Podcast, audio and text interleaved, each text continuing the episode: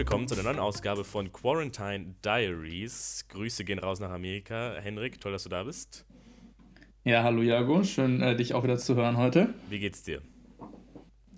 Äh, mir geht's gut. Es ist heiß heute, bis ja? zu 31 Grad und der Pool wird repariert. Also, damit man immerhin in der Quarantäne ein bisschen baden kann. Nice, sehr gut. So, so lässt sich die Quarantäne, so lässt sich auch leben in der Quarantäne, oder? Ja, kann man sich nicht beschweren. Also hier morgens draußen zu sitzen, seinen Kaffee zu trinken und den Obstsalat zu essen, ist halt wirklich wie im Deutschland Hochsommer-Feeling. Nice, cool.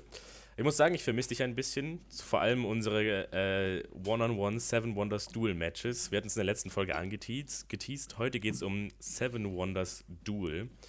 Ähm, ich bin jetzt mal so frech und nenne das die Zwei-Spieler-Version des Main Games Seven Wonders zu dem es auch noch bald mal eine Folge geben wird, bestimmt, da das auch ein Favorite von uns ist. Und äh, ja, genau. Seven Wonders Duel, wie funktioniert das? Also, wie gesagt, ein, eins, ein 1v1-Spiel und ähm, ganz ähnlich wie zum äh, Standardspiel Seven Wonders Duel ähm, gibt es drei Epochen. Ne?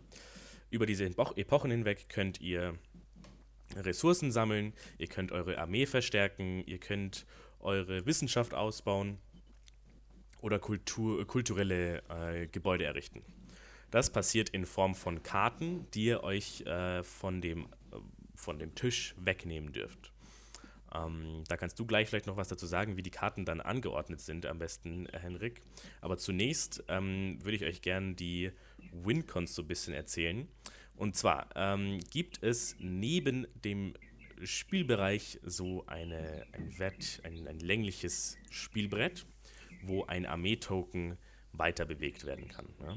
Und je nachdem, wie viel Stärke ihr in eurer Armee habt, desto weiter wird dieser Armeetoken in Richtung des Gegners geschoben. Und dann, wenn das einen kritischen Punkt erreicht, dann habt ihr quasi das Spiel gewonnen, das Duell. Und zwar nennt sich das dann quasi Sieg durch die Armee. Ja? Das ist dann eine spezielle Win-Condition, die es geben kann. Ähm, und es gibt noch weitere. Eine zweite ist ähm, Sieg durch äh, Wissenschaft. Wie passiert das? Das sind die grünen Karten im Spiel. Auf jeder grünen Karte ist ein Symbol abgebildet. Davon gibt es insgesamt sechs verschiedene. Die dann, ah, natürlich gibt es nicht nur sechs grüne Karten, aber ähm, es gibt insgesamt sechs Symbole. Und wenn man es schafft, von jedem Symbol eine grüne Karte zu sammeln, dann hat man auch instantly gewonnen. Ne? Also auch eher so, sage ich mal, die, die Sachen in Richtung Sammeln. Ne? Schaffe ich es zum richtigen Zeitpunkt, mir nicht diese grüne Karte wegschnappen zu lassen. Ähm, genau, und dann zu guter Letzt die Win-Condition, die standardmäßig bei Seven Wonders dabei ist, auch bei dem Main Game, das ist der Sieg durch die meisten Anzahl an Siegpunkte. Ja? Also wenn während dem Hauptgame keiner durch Militär gewinnt oder durch ähm, Wissenschaft, dann werden am Ende die Siegpunkte, die man über das Game hinweg äh, sammelt, ausgezählt und der, der mehr hat, gewinnt. Wodurch bekommt man jetzt eben Siegpunkte? Einerseits durch, das, äh, durch diese Kulturstätten, die man baut, oder andererseits durch die Weltwunder, die man errichtet. Ähm, also an jeder Ecke gibt es irgendwie so ein paar Siegpunkte, die man sammeln kann. So, wie kommt man jetzt aber an diese Karten ran? Henrik, kannst du was dazu sagen? Ja. In den ersten zwei Runden von den drei Runden, die man insgesamt spielt, sind die Karten in einer Pyramidenform ausgelegt. Die jüngere Generation, die, die, mit, die nicht ganz junge, jüngere Generation kann das vielleicht, kennt das vielleicht aus dem Spiel Busfahrer so ein bisschen. Mhm, genau. Dabei sind alternierend die Karten verdeckt und aufgedeckt. Das heißt, man kann in einigen Fällen sehen, was, äh, was available ist, sage ich jetzt mal, oder man weiß aber auch, wie, ähm, mhm. ja, also, dass man vorausplanen kann. Man ja. sieht aber auch, wo verdeckte Karten sind. Das mag jetzt trivial sein. Aber sobald eine verdeckte Karte quasi von keiner anderen mehr überliegt wird, also ich meine, die Karten liegen ja aufeinander, wenn man die so pyramidenartig aufsteckt, dann wird die aufgedeckt. Das heißt, man hat auch eine gewisse Kontrolle darüber, wann so eine Karte aufgedeckt wird. Mhm. Und wenn die dann aufgedeckt ist, dann ist die potenziell ja im nächsten Turn direkt für den Gegner da. Genau, da würde ich gerne hinzufügen, dass das essentiell ist für die Strategie. Ja? Also einerseits zu wissen, wann eine bestimmte Karte kommt, weil sie offen liegt. Andererseits aber auch die Fähigkeit zu haben, zumindest manchmal, ähm, die Karte aufzudecken oder zugedeckt zu lassen oder den anderen Gegner dazu zu zwingen, die Karte aufzudecken. Das sind ganz spannende strategische Elemente, die in dem Spiel verankert sind. Weitere Elemente des Spiels, die wir noch nicht genannt haben, sind natürlich Weltwunder. Das mhm. heißt ja nicht umsonst Seven Wonders. Genau. Die Weltwunder werden zu, zu Beginn randomisiert ausgegeben. Der Prozess ist sehr gut gebalanced. Ähm, geht so ein bisschen nach, wer darf zuerst wann picken und dann wie viele, genau. sodass dann jeder der beiden Spieler vier Weltwunder hat und diese Weltwunder ermöglichen einem eben so Zusatzfähigkeiten. Dabei ist eine, die besonders stark strategisch einsetzbar ist, die Möglichkeit, dass wenn man das Weltwunder baut, dafür werden genauso Ressourcen benötigt wie zum Beispiel für den Bau von ähm, Gebäuden, die einem später Siegpunkte bringen, oder von Wissenschaftskarten, das sind die grünen, für die man die Symbole sammeln muss dass wenn man so eine baut, dass man dann nochmal dran ist. Das heißt, man mhm. kann dann den Verlauf, ich sage ich mal jetzt, stark beeinflussen. Weil gerade wenn man gegen Spieler spielt, die wie der Jago sehr taktisch lang vorauszählen, wann, wo, welche Karte genommen werden muss, damit man am Ende genau da rauskommt, wo man rauskommen will, den kann man damit eine Grätsche stellen. Genau, ja. Beziehungsweise man kann sich selber auch nochmal aus so einem Loch rausziehen, wenn man sieht, oh, jetzt die nächsten ganzen Turns äh, genau. kriegt man es nicht mehr. Genau, also Wichtig. vielleicht um das Szenario zu zeichnen, ähm, stellt euch vor, ihr seid quasi in einer Situation, wo ihr jedes Mal, wenn ihr eine Karte nehmt, deckt ihr zwei Karten auf und dann seid ihr quasi immer im Hintertreffen. Denn am besten spielt man, also finde ich zumindest, äh, so, dass man immer den Gegner aufdecken lässt. Ja? Denn sobald ich eine, etwas aufdecke, dann weiß ich nicht, oh, ist da, was, ist da potenziell was drunter, was ihm jetzt was bringen könnte. Und dann kann ich es ihm nicht mehr wegnehmen. Also, ja. Genau. Und da das, bist du auch sehr gut drin. Es macht auch Spaß. Deswegen, also ich muss wirklich sagen, das, äh, das kann ich ja schon mal vorwegnehmen. Das ist, ich vermute sogar, weil mir fällt jetzt spontan kein anderes ein, aber es ist vermutlich mein Favorite 1v1-Game. Ich finde es mega cool. Ähm, ich finde es, die verschiedenen Wincons, um da nochmal drauf einzugehen, ich finde die super schön gebalanced. Ja? Also zum Beispiel Sieg durch Armee. Der Token bewegt sich ja auch in die andere Richtung weiter, wenn du was sammelst. Ja? Also angenommen, ich bin jetzt mit meiner Armeestärke bei 5 und du rüstest dann auf mit 4 dann bin ich effektiv mit meiner Armeestärke bei 1. Mit dem Value, den ich generiert habe, sozusagen. Ja? Richtig, richtig. Und auch da muss man sagen, die Zeitalterkarten sind ja wie beim richtigen Seven Wonders ähm, auch sortiert. Also es ist ja. ja nicht zufällig. In jedem der drei Runden ist es wirklich ein fixes Subset an Karten, die vorkommen. Genau. Und da werden auch jeweils nur vier rausgenommen. Ja. Das heißt, man hat eine sehr gute Einschätzung, was drankommt. Und die Armeekarten werden im Late Game auch stärker. Aber man kann nicht nur im Late Game mit Armeekarten gewinnen, mhm.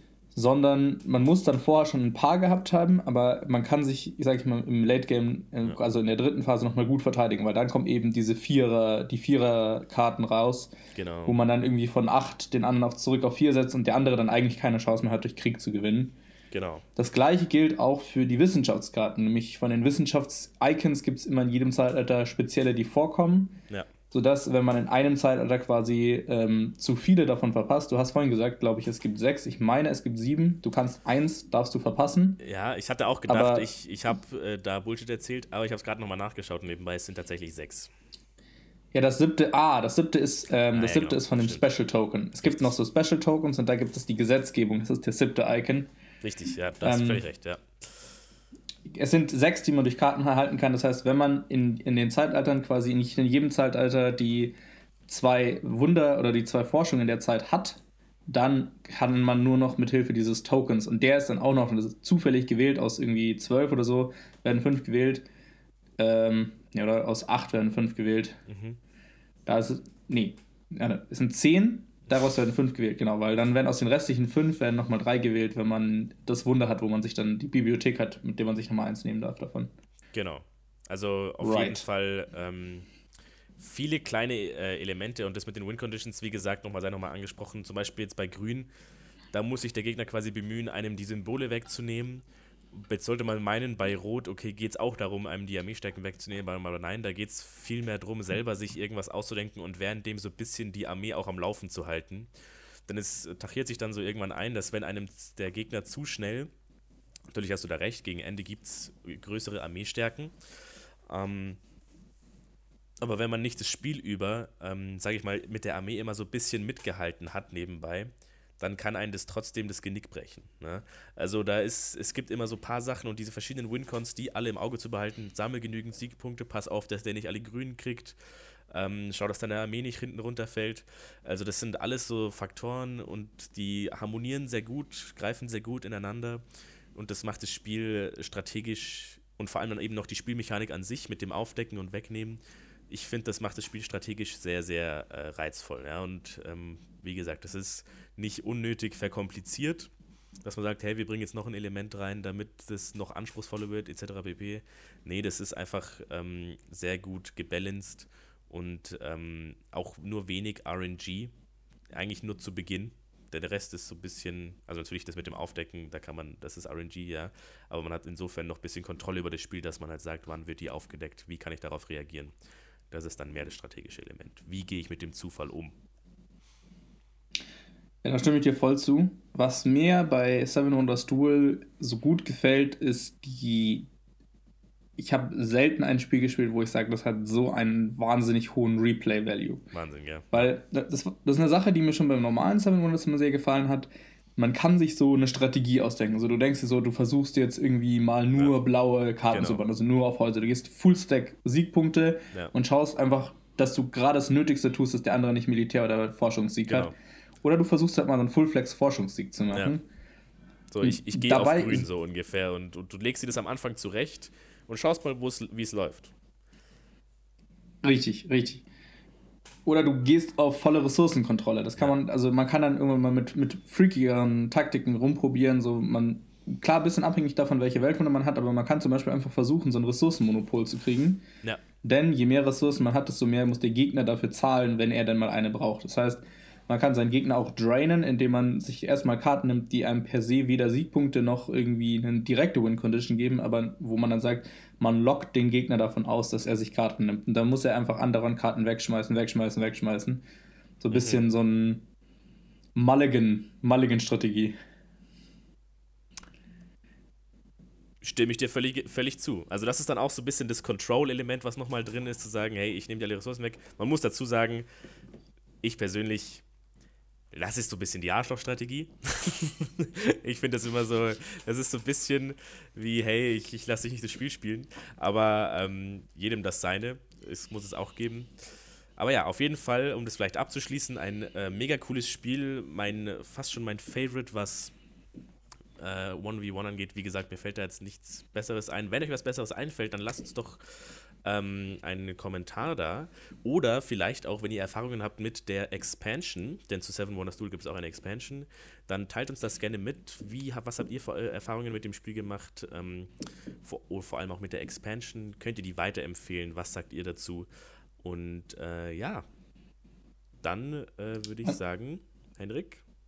Ansonsten natürlich von mir noch ein kleiner K-Wert. Mhm. Äh, suggesting der, der 1v1-Games, die nicht klassisch sind. Also sonst kommt gleich 20 Mal Schach. Ja. Ähm, Exakt. Äh, und natürlich haben wir auch noch, also wir sehr, freuen uns sehr über den Input über die Expansion, aber die Expansion zu mal irgendwo zu besorgen und zu testen ist auf jeden Fall weit oben in der P Priority Pipeline.